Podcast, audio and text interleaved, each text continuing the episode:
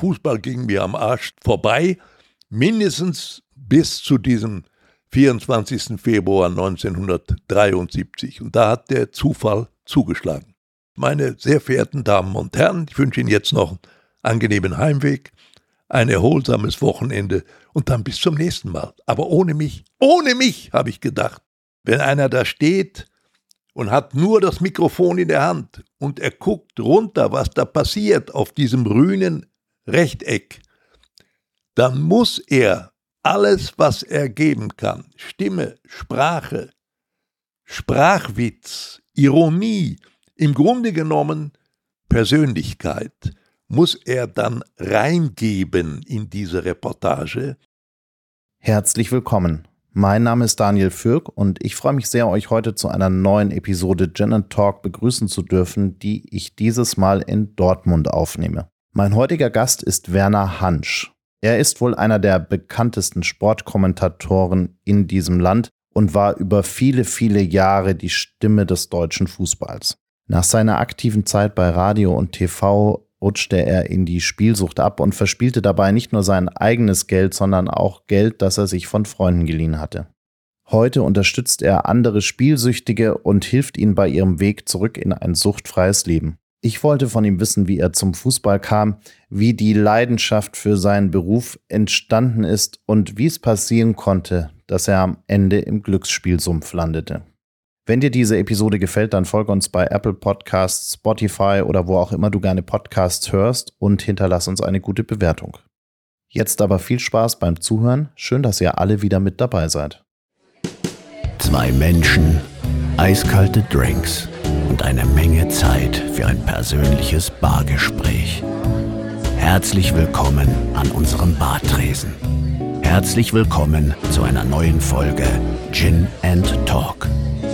Mach es dir gemütlich, lehn dich zurück und tauche ein in die verrucht düstere Atmosphäre unserer Studiobar.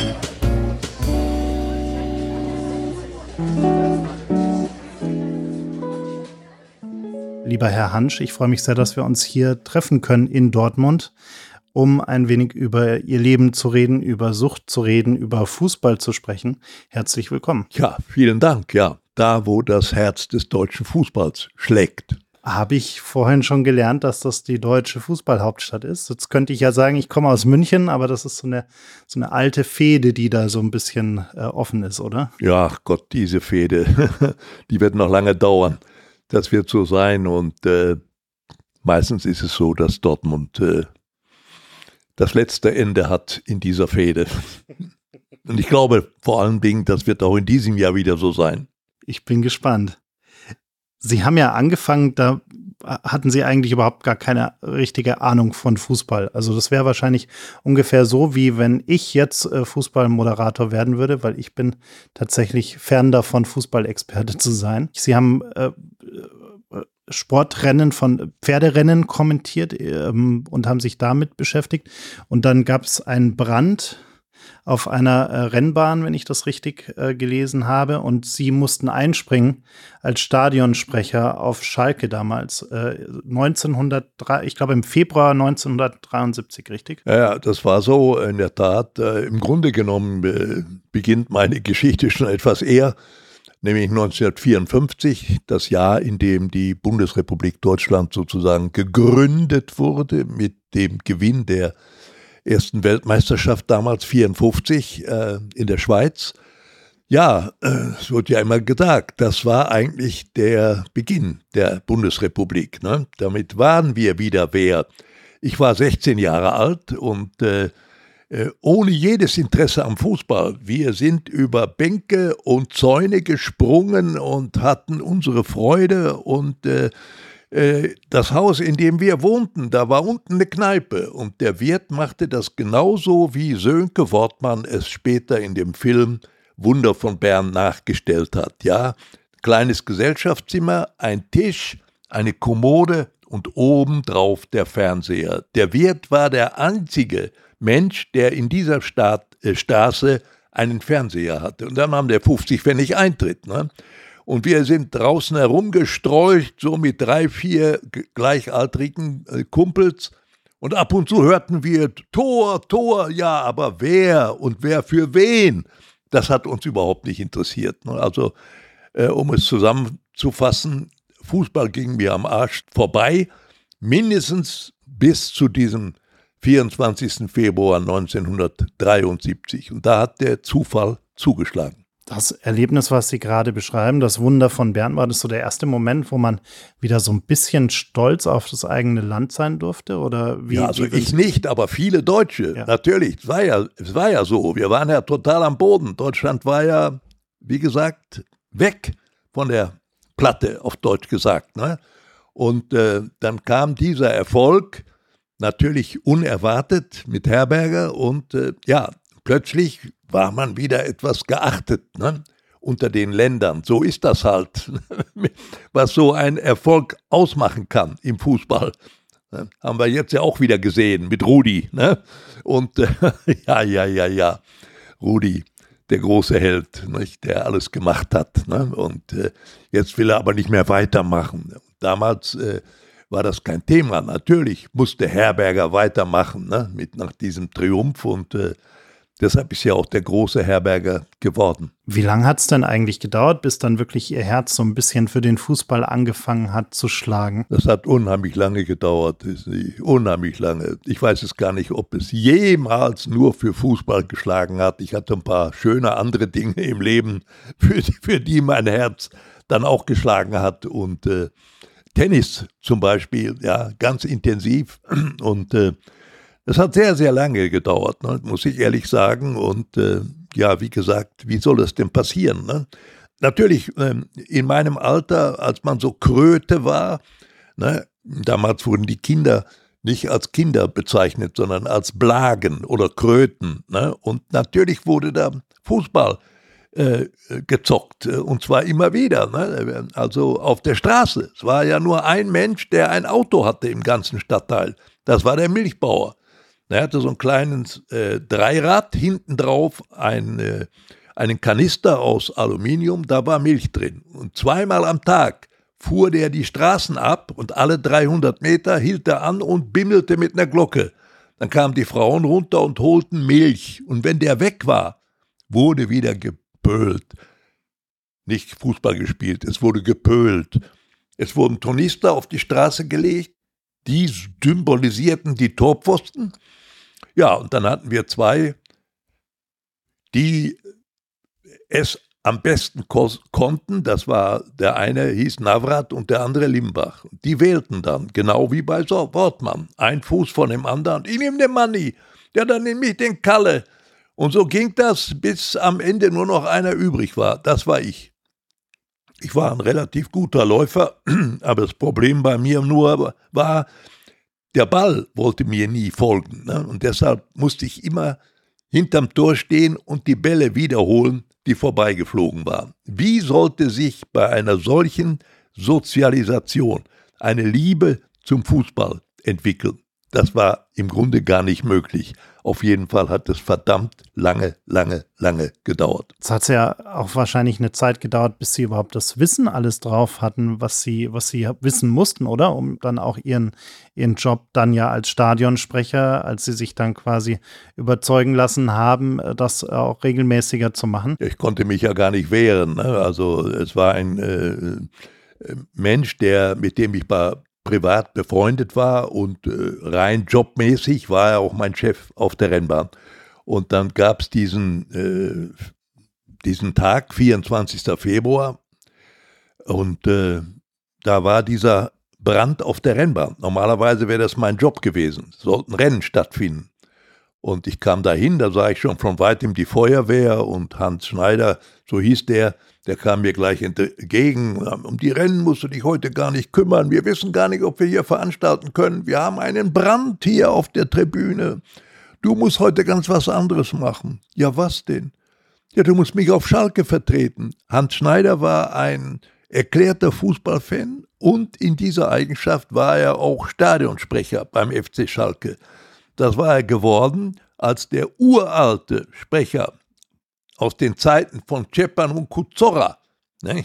Das sind ja noch so Namen. Ne? Ja, ja, große Geschichte, ne? deutschen Fußball. Die haben bis 1945 sechs deutsche Meisterschaften gewonnen. Ne? Und die haben den Schalker Kreisel erfunden. Vorne mit Fünferreihe. Ja, wenn man sich das mal heute vorstellt. Vorne mit Fünferreihe, da würden Tore fallen. Aber auf beiden Seiten. Das wäre dann quasi ein Handballspiel mit Füßen. Ja, und äh, ich habe gesagt, Hans, das geht gar nicht. Ich habe ja noch nie im Leben ein Fußballspiel gesehen. Red nicht, das musst du machen. Hatte schon eine Taxe bestellt. Ich konnte mich gar nicht wehren. Er hat mich auf die Hinterbank geschoben und dann ging es mit Volldampf in die alte Schalker Arena und äh, er rief dann noch hinterher, dann gehst du zu Os Oskar Siebert, Oskar genannt, normalerweise Günther Siebert, aber er wurde nur Oskar genannt und äh, der wird dir alles erklären. Ja, also ich hatte weiche Knie und die Hose voller Angst, weil ich überhaupt keine Vorstellung hatte, was mich da erwarten würde. Und eigentlich hatten sie dann auch so ein, zwei Erlebnisse, wo sie dann gesagt haben, okay, einmal und nie wieder und ich mache das nie wieder, richtig? Ja, Als ja, sie dann das mit war dann, von Startnummern ja, gesprochen haben zum Beispiel. Im Grunde genommen war das unvermeidlich. Ne? Es waren 30.000 Menschen an, an dem Tag auf Schalke und äh, der Siebert, der hatte ganz andere Sorgen im Kopf. Ne? Und ich habe ihn dann angesprochen, ich habe ihn noch nie gesehen vorher. Ja, Herr Siebert, entschuldigen Sie, also der Schneider schickt mich heute hierher als sein Vertreter, aber ich habe noch nie ein Bundesligaspiel gesehen. Und Sie würden mir alles erklären. Da guckte der sehr äh, enttäuscht so an mir rauf und runter und sagte, junger Mann, ich habe doch ganz andere Probleme im Kopf. Gehen Sie mal da in das Marathontürchen und fragen Sie danach. Ja, eine Woche später wusste ich, was der für Sorgen hatte. Ne? Äh, muss man mal dran erinnern. 1971 gab es den ersten großen Bundesligaskandal. Die Schalke hatten ein Spiel verschoben in Bielefeld und die erste Mannschaft war komplett gesperrt. Fischer, dieser wunderbare Mittelstürmer, Abi, der Flankengott, Rolf Rüssmann, Klaus Fichtel, Lütke Bomert und wie die alle hießen, wie gesagt, für, für mich alles böhmische Dörfer, aber die durften nicht spielen. Und die Schalker mussten dann halt eben im Grunde mit einer Amateurmannschaft antreten gegen den Abstieg in der Bundesliga.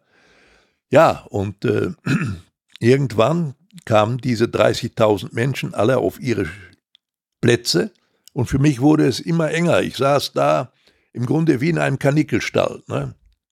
Und dann kam, es war vielleicht 20 nach drei, ein junger Hüpfer die Feuerleiter hoch, der hat den Zettel in der Hand. Ne? Das war die Mannschaftsaufstellung. Und der suchte jetzt den Sprecher. Ja, den fand er nicht. Ja, wer macht das denn heute? Ja, ich. Dann gab er mir den Zettel und ich bin heute noch ziemlich sicher, äh, was ich da gelesen habe. Das hätte jedem richtigen Fußballfreund Glanz in die Augen gespült. Ne?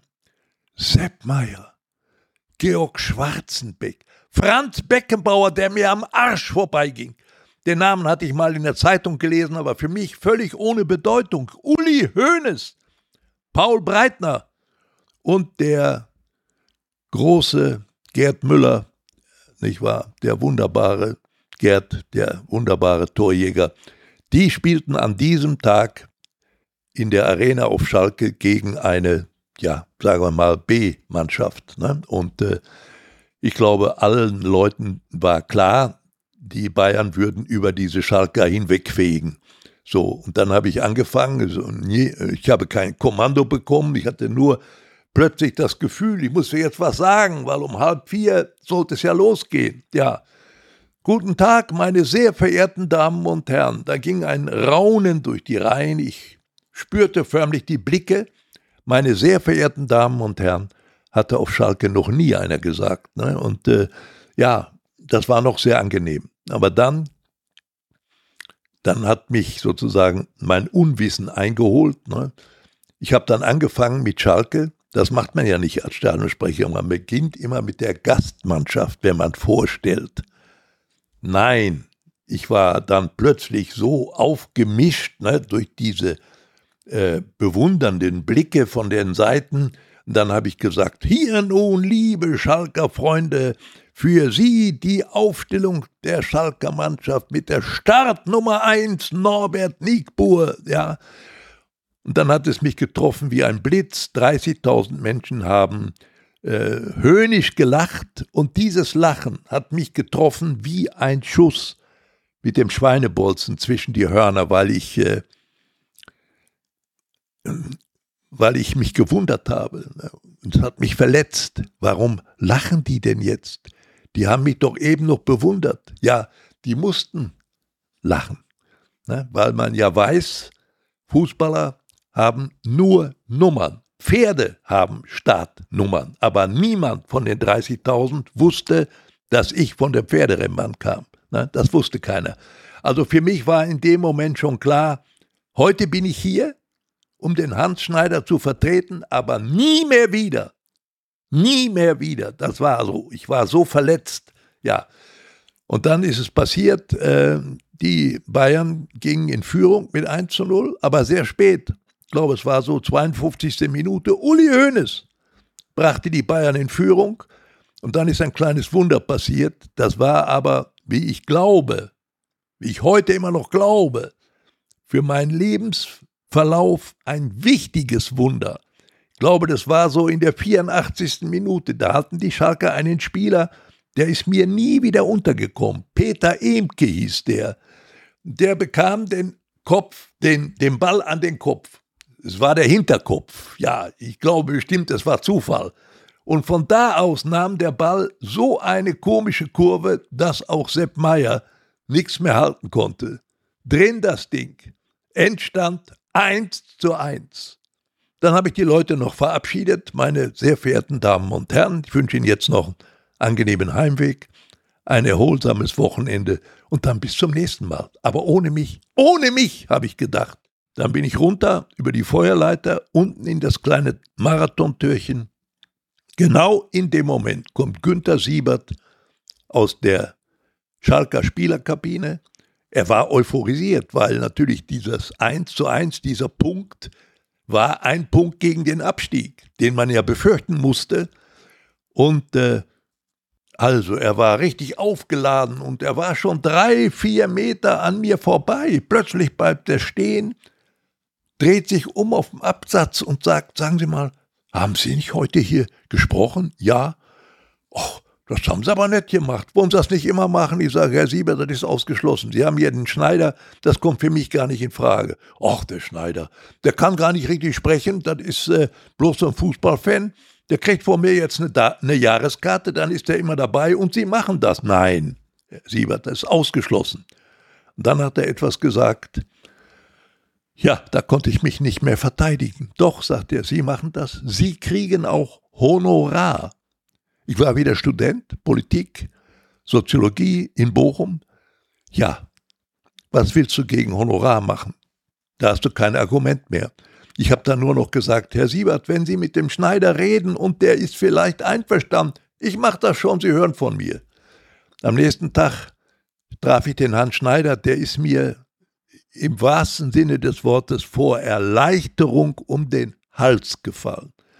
Bestere Lösung, die man sich überhaupt denken kann. Quasi und kannst du ja viel besser als ich. Ich bin jetzt immer dabei, ich habe eine tolle Jahreskarte, du machst das.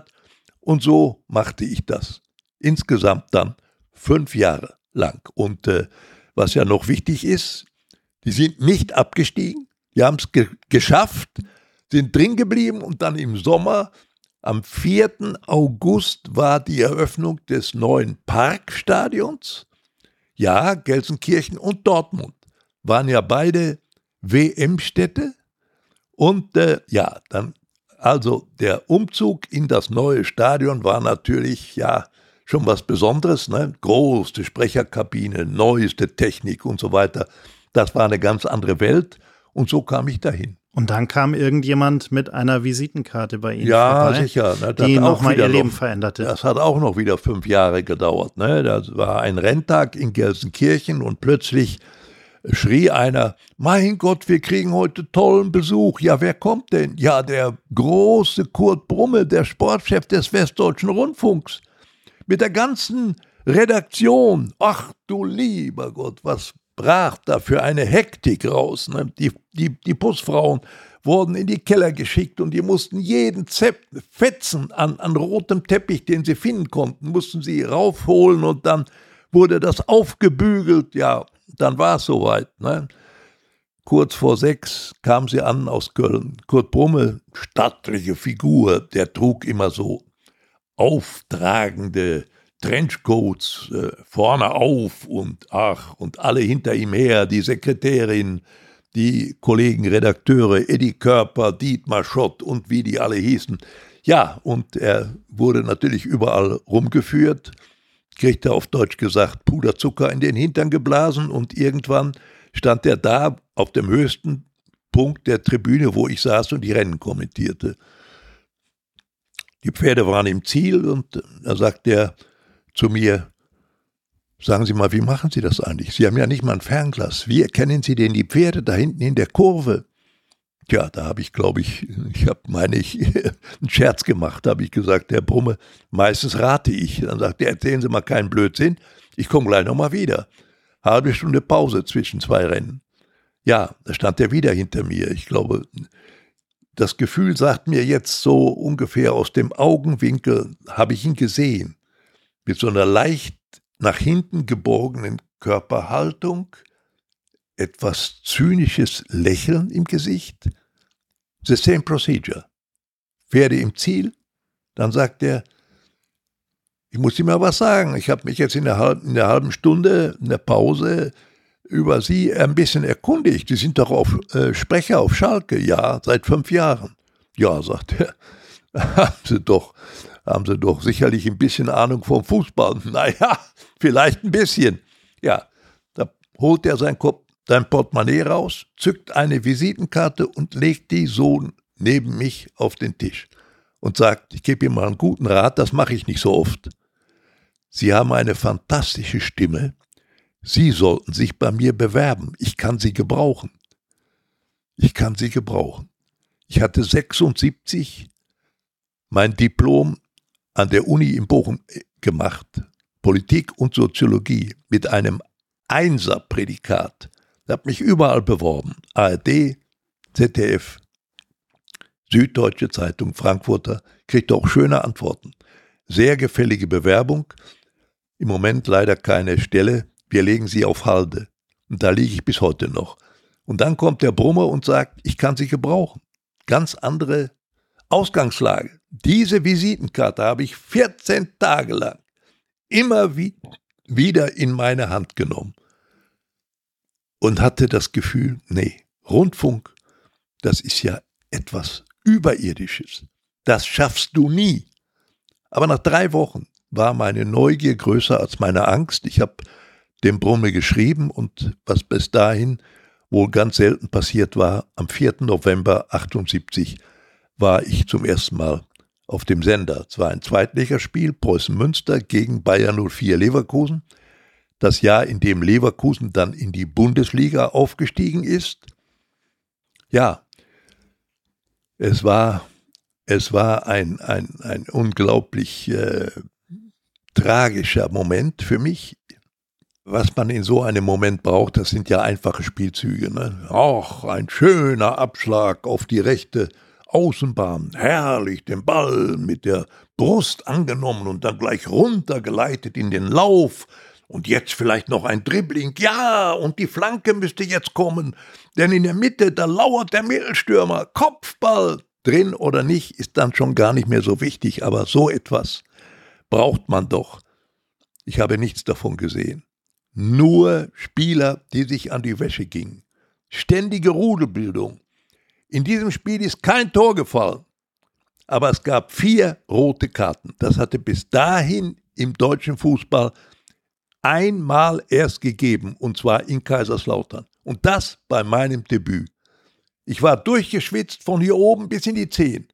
Bin runtergelaufen von der Tribüne. Der Toningenieur, der hat mich gerade noch gesehen. Hans, was ist denn mit Ihnen? Ich sage, sprechen Sie mich gar nicht an.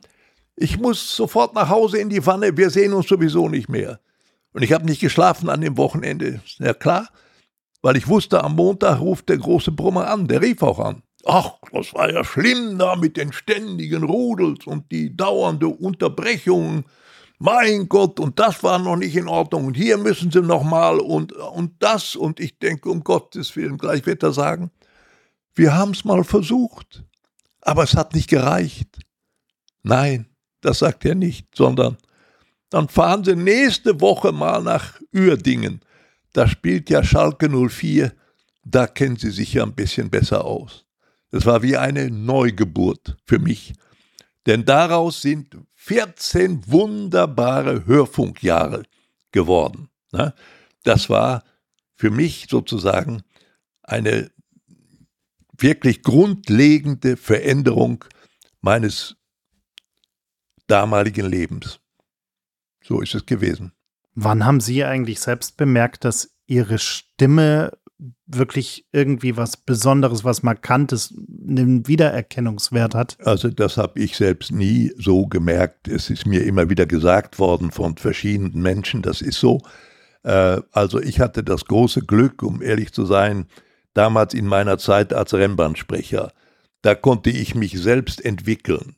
Niemand hat mir da Vorwürfe gemacht. Ich konnte selbst erfahren, wie ich Menschen erreiche über dieses Medium, wenn man in ein Mikrofon sprach. Ja, das ist ein schönes Gefühl, wenn du das Gefühl hast, ich komme jetzt durch, ich pack sie.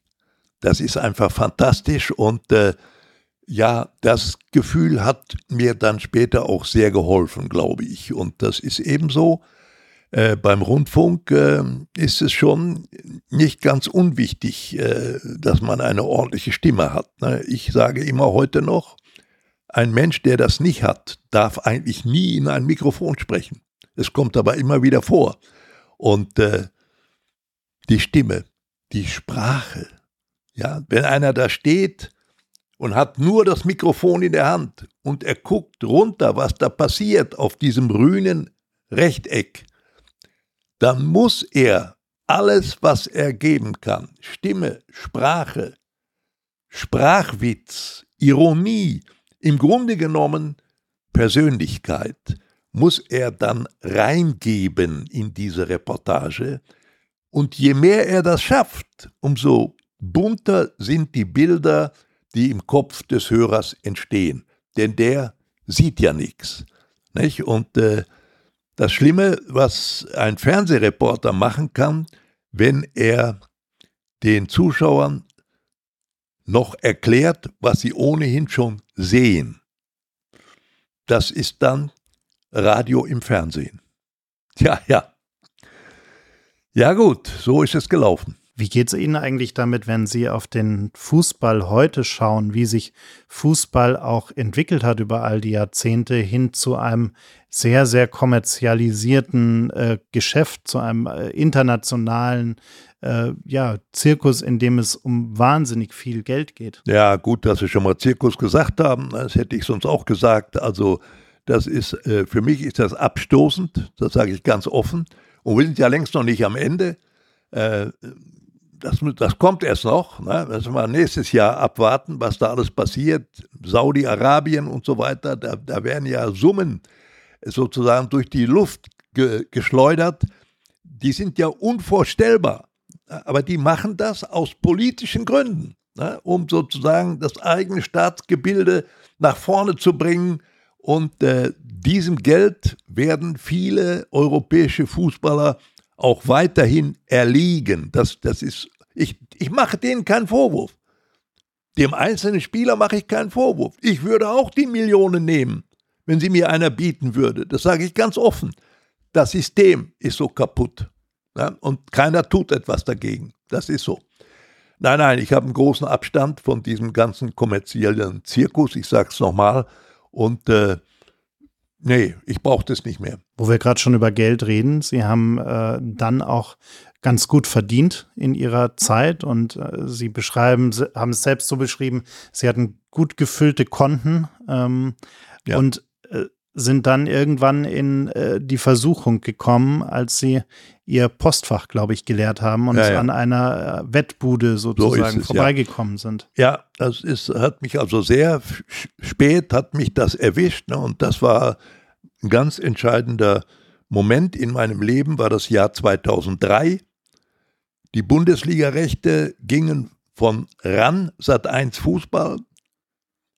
Elf Jahre hatten wir sie, ich war Chefkommentator, äh, gingen zurück an die öffentlich-rechtlichen. Und dazu gab es das Gerücht, Kirch ist pleite. Hast du schon gehört? Kirch ist pleite. Ja, Menschenskind, das konnte man sich ja gar nicht vorstellen, aber es war dann so. Und wir hatten eine große Konferenz in München. Äh, da waren bestimmt 250, vielleicht waren es auch 300 Kollegen. Und unser Programmdirektor Michael Lyon saß auf einer Bühne und versuchte den Kollegen, die da saßen mit äh, gesenkten Köpfen, die Situation zu erklären, dass es nicht nur ein Gerücht war, sondern Tatsache. Kurz danach war es ja soweit. Und äh, ja, dann guckte der über die Köpfe rüber und sah mich. Ich saß hinten an einer Wand und dann sagte er plötzlich, ja, du hast ja Glück. Ich denke, was meint er denn? Wieso hab ich Glück? Ja, ja, du gehst doch im August in Pension. Ich gehe in Pension? Das war für mich unbegreiflich, dass das, was ich doch eine erhebliche Zahl von Jahren mit gesteigerter Freude gemacht habe, das, was auf einem grünen Rechteck unter dem Begriff Fußball abläuft, dass das Schluss war, nur weil ich 65 wurde, das konnte ich in dem Moment nicht glauben. Ich habe mich lächerlich gemacht vor den Kollegen. Ich habe denen widersprochen. Das glaube ich nicht. Ja, ja. Und als ich abends nach Hause kam, dann habe ich den Vertrag gesucht und gefunden und dann hatte ich es schwarz auf weiß. Das ist eben so. Mit 65 enden solche Festanstellungsverträge. So. Und äh, Sie haben es schon richtig beschrieben. Ich hatte immer sehr gut verdient. Ich hatte eine Menge Geld und plötzlich auch eine Menge Zeit.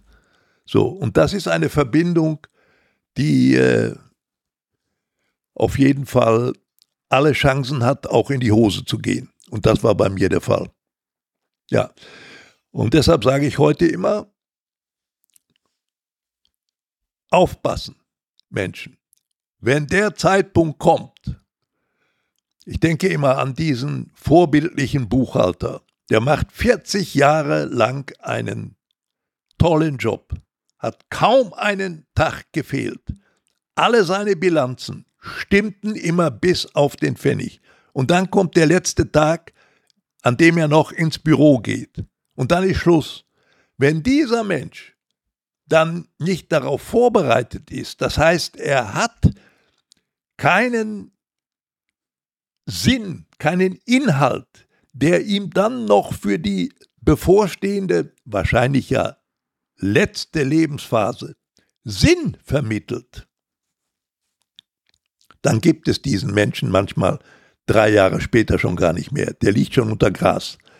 Das ist bei mir nicht passiert, sondern ich bin eben äh, da in diese Schlucht reingefallen, in diese Spielsucht. Das war ganz schlimm und äh, es ging bei mir rasend schnell, bin ich in diese Schlucht gefallen. Ich bin, äh, ich bin auf Pferderennen gestolpert ne, und eigenartigerweise immer nur Rennen in Irland, England, Frankreich. Irland, England, Frankreich. Deutsche Rennpferde habe ich mit dem Hintern nicht angeguckt. Da war mir sowieso immer klar, da ist sowieso alles abgekatert. Ja, da habe ich kein Vertrauen aber Irland, England, Frankreich.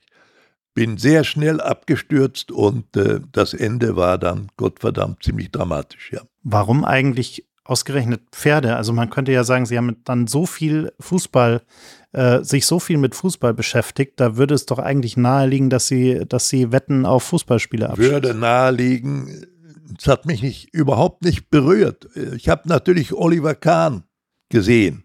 Ne? Der war ja damals äh, äh, ja, Testimonial bei einem großen äh, Wettspielanbieter und äh, Dann kam er immer in der Pause mit dem roten Telefon, ne, jetzt nochmal nachwetten, Bonus sichern und so weiter. Da habe ich gelacht. Ich habe ja Oliver Kahn auch in der aktiven Laufbahn erlebt, ne, wie er mit offenem Gebiss auf Heiko Herrlich zulief und so weiter. Ne. Solche Szenen hatte ich noch. Und, und wenn der dann kam mit dem roten Telefon, habe ich immer gelacht.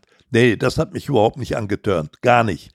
Nein, nein, es waren die Pferde, über die bin ich gestolpert. Und haben dann, wie es so läuft, erstmal Glück gehabt mit einem ganz, ganz kleinen Betrag. Ich glaube, es waren 20 Euro, ähm, die sie eingesetzt haben und dann auch, äh, ich glaube, 40 daraus ja, gemacht haben. Ist, der, das ist so, das macht der Spielteufel so. Ne? Der, äh, der macht das so. Und das, sie haben erstmal dieses kleine Erfolgserlebnis, dann fahren sie nach Hause und 14 Tage später müssen sie wieder das Vossfach leer machen in Recklinghausen und dann kommt man da raus und denkt, ach, das war doch schön da vor 14 Tagen. Ne?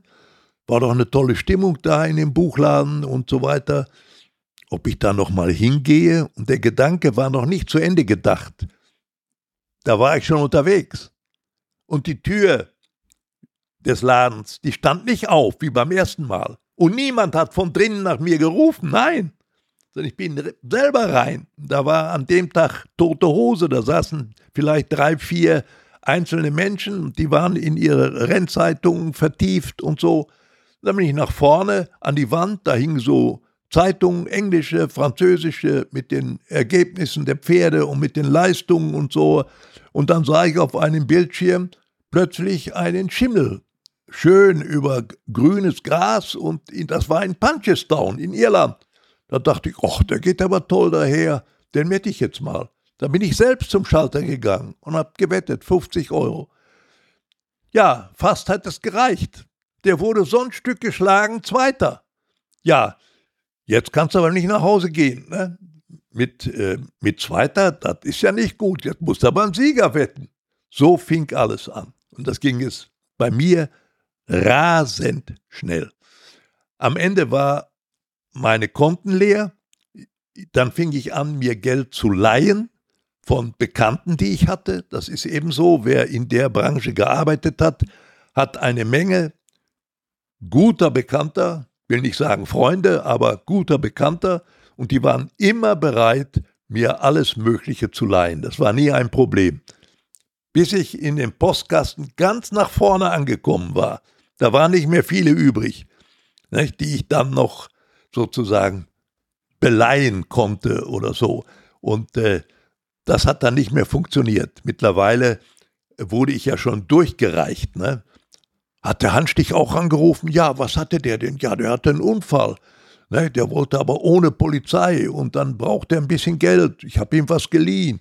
Ja, der hat mich auch angerufen und war was mit dem Finanzamt. Also es wurde immer enger. Ne? Und so war das. Und am Ende war ich ganz, ganz durch. Ungefähr ein bisschen über eine halbe Million haben Sie verloren? Ja, ja, also ich habe es nicht mehr ganz äh, äh, genau zusammengezählt, also aber es wird deutlich mehr als eine halbe Million gewesen sein. Ich hatte ja auch ein Haus gekauft, von oben bis unten neu eingerichtet, alles wunderbar. Äh, ist alles weg, alles weg. Und das Allerschlimmste ist allerdings, ich habe über diese Krankheit auch meine Lebensgefährtin verloren. Das schmerzt mich noch bis heute. Wann kam denn dieser Moment der Erkenntnis, wo Sie festgestellt haben, die reden nicht, also man ist ja da erst in so einem Widerstand, dass man sagt, nee, lasst mich mal machen, ich weiß schon, was ich tue und äh, ich, ich, ich habe kein Problem und ich, ich hole das alles wieder zurück. Und Sie haben ja immer gesagt, Sie kommen morgen, morgen gehe ich hin und morgen aber gewinne ich dann auch wirklich und dann hole ich mir alles Geld wieder ja, zurück. Ja, das ist, äh, das ist diese äh, perverse äh, Selbsttäuschung, die ist so typisch für diese Krankheit. Ne? Äh, ich habe einfach nur Pech gehabt. Aber ab morgen, ab morgen beginnt mein großer Rücklauf. Ich werde alles wiederholen, was ich bis jetzt verloren habe. So ein Wahnsinn. Das setzt sich so fest im Kopf.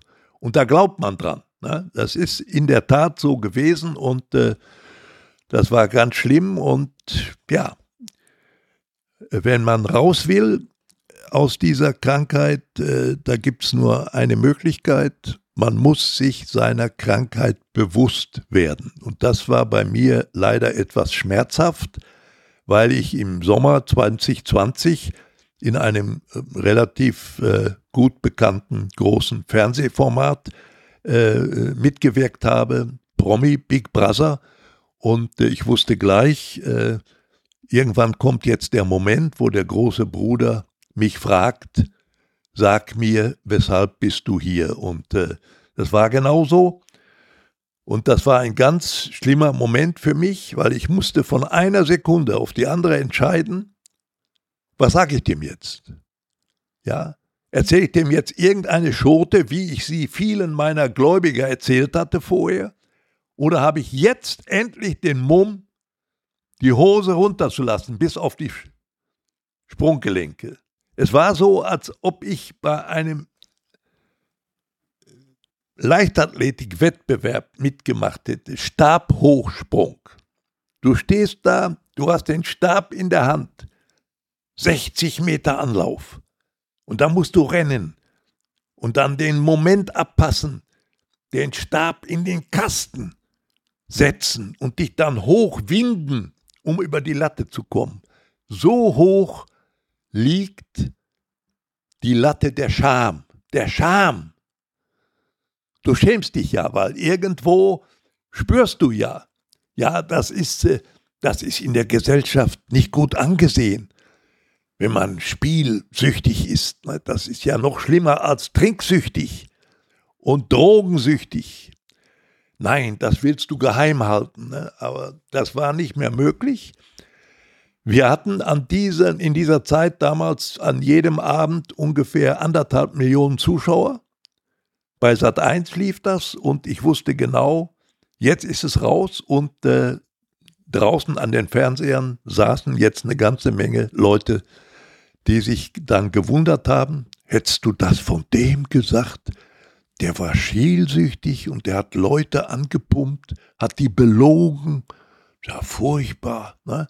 So, das muss ich ertragen. Bis heute, bis heute.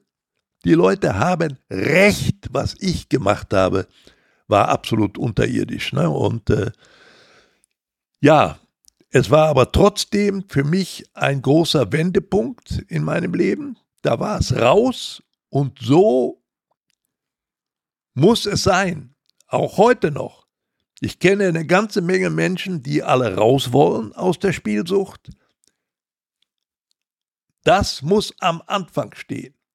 Du musst dich öffnen. Du musst die Hose runterlassen bis auf die Sprunggelenke. Wer das nicht schafft, schafft es nie. Wie haben Sie sich gefühlt, als Sie diese, als Sie offen darüber gesprochen haben, direkt danach? War das befreiend oder hatten Sie Panik davor, wie die Reaktionen sind? Also Panik hatte ich bestimmt nicht. Es war schon eher ein Gefühl der Befreiung, muss ich ganz ehrlich sagen. Ne? Ich wusste nur, da sitzen jetzt anderthalb Millionen Menschen. Die saßen da und da war es raus. Also ich fühlte mich schon erleichtert, um ganz ehrlich zu sein. Das war schon so. Und äh, als ich dann wieder raus war, hat dann ein guter Freund, der auch noch Rechtsanwalt war, äh, der hat äh, mich dann zu einem Therapeuten geführt. Das war sehr gut. Und äh, der hat gleich zu mir gesagt, Hans, Sie müssen parallel zu unserer Therapie auf jeden Fall sich noch anmelden bei einer Selbsthilfegruppe und dort mitmachen. Na, da ist es nämlich so, du brauchst keine Schamgrenze zu beachten. Da triffst du auf Menschen, die genau dasselbe Problem haben. Und da tauscht man sich aus. Und das hat mir sehr geholfen, muss ich ehrlich sagen. Und dann ist es tatsächlich passiert, durch diese Kombination der beiden Therapiearten habe ich sehr schnell meine Selbstkontrolle wieder zurückgewonnen und äh, habe dann auch eine sinnvolle Aufgabe ja, äh, übernommen, die heute für mich das ist, was ich damals 2003 vermisst habe, eine sinnvolle Aufgabe. Heute bin ich auf der anderen Seite der Sucht und engagiere mich sozusagen dafür, dass anderen Menschen dieses Schicksal erspart bleibt. Da bin ich unterwegs durch äh, Zusammenarbeit noch mit einem Rechtsanwalt ist ja ein Start-up entstanden. In meinem Alter ne, bin ich also noch Gründer eines Start-ups. Das ist ja wahnsinnig im Prinzip. Und äh, die Aufgaben sind klar verteilt. Der Anwalt äh, übernimmt sozusagen den juristischen Teil, der da zu machen ist. Ne? Man kann ja über zehn Jahre verlorene Spiel Verluste wieder zurückklagen, da ist er sehr erfolgreich und äh, es nimmt gar kein Ende. Also äh, sehr, sehr viele Menschen stecken in diesem Schicksal drin und meine Aufgabe ist es da, sich sozusagen um die Menschen zu kümmern. Ne? Da sind zum Beispiel Menschen, äh, die sich jetzt geoutet haben. Das ist dann unvermeidlich gegenüber dem Anwalt und mir. Aber trotzdem sind noch große Probleme da. Da sind zwei zum Beispiel, die sind verheiratet, da sind kleine Kinder noch im Hintergrund. Aber die Ehefrauen, die wissen noch gar nichts davon. Das ist so tragisch. Ne? Und was wird dann passieren, wenn die Frau das plötzlich mitbekommt? Der zittert jetzt schon wenn da plötzlich vom Oberlandesgericht ein Brief ankommt, dass er den abfängt. Ne? Nicht die Frau, dass sie den als Erste in, in die Finger bekommt. Ne? Das ist schon alles nicht so einfach, aber mir macht das eine große Freude, diesen Menschen zu helfen. Das ist jetzt eben sozusagen, wenn Sie so wollen, äh, die erlösende äh, Therapie oder die, die, die, die Aufgabe, die mich jetzt erfüllt in meiner kann man ja so sagen, absolut letzten Lebensphase. Hoffentlich bleiben mir noch ein paar Jahre mit dieser Aufgabe. Zockerhelden heißt das Startup äh, und Sie sind da wahnsinnig aktiv. Wie sehr hilft es denn auch den Betroffenen, jemanden wie Sie dann auch äh, als Ansprechpartner oder in diesem Unternehmen zu haben, äh, der all das selbst durchgemacht also hat? Also das ist, äh, äh, also ich kann es ja nur aus meiner Erfahrung beurteilen. Ich glaube, dass es den Menschen wirklich hilft, da ist zum Beispiel einer da, das ist für mich, für mich war das wie ein Ritterschlag. Der hat gesagt, demnächst ist ja ein Termin beim Oberlandesgericht. Würden Sie mich damit hin, würden Sie mich begleiten? Aber ich habe ihm gesagt, ja, aber der Rechtsanwalt ist doch bei dir. Ja, aber ich würde mich viel wohler fühlen, wenn Sie mich auch begleiten würden. Stell dir mal vor, da habe ich gedacht, Junge, du hast ein Vertrauen zu mir. Natürlich komme ich hin, wenn dein Termin ist, auf jeden Fall.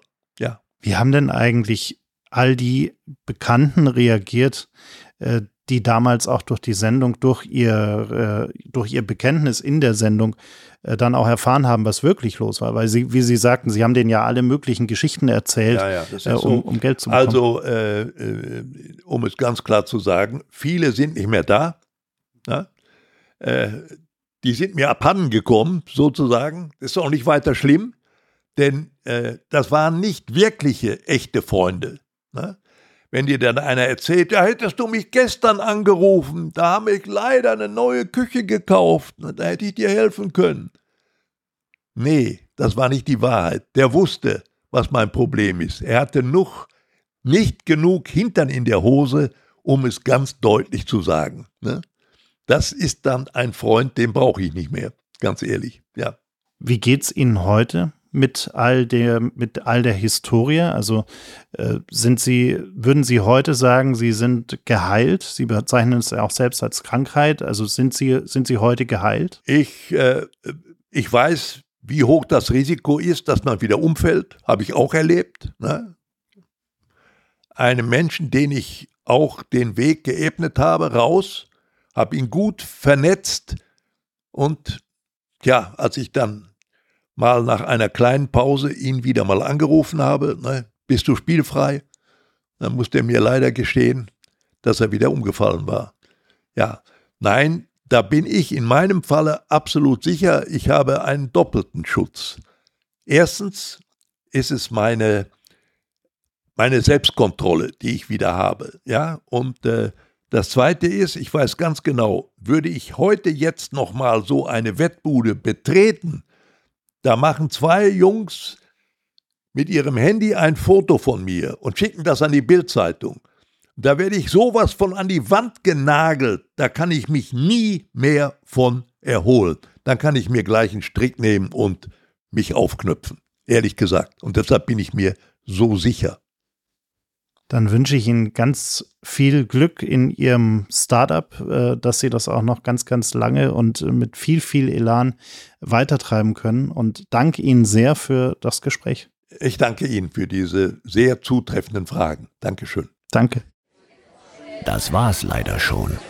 Die letzte Runde ist ausgetrunken, das Gespräch zu Ende. Vielen Dank fürs Zuhören. Bitte nimm Rücksicht auf die Nachbarn und sei leise, wenn du die Bar verlässt. Aber vergiss auf keinen Fall, den Abonnieren-Button zu klicken.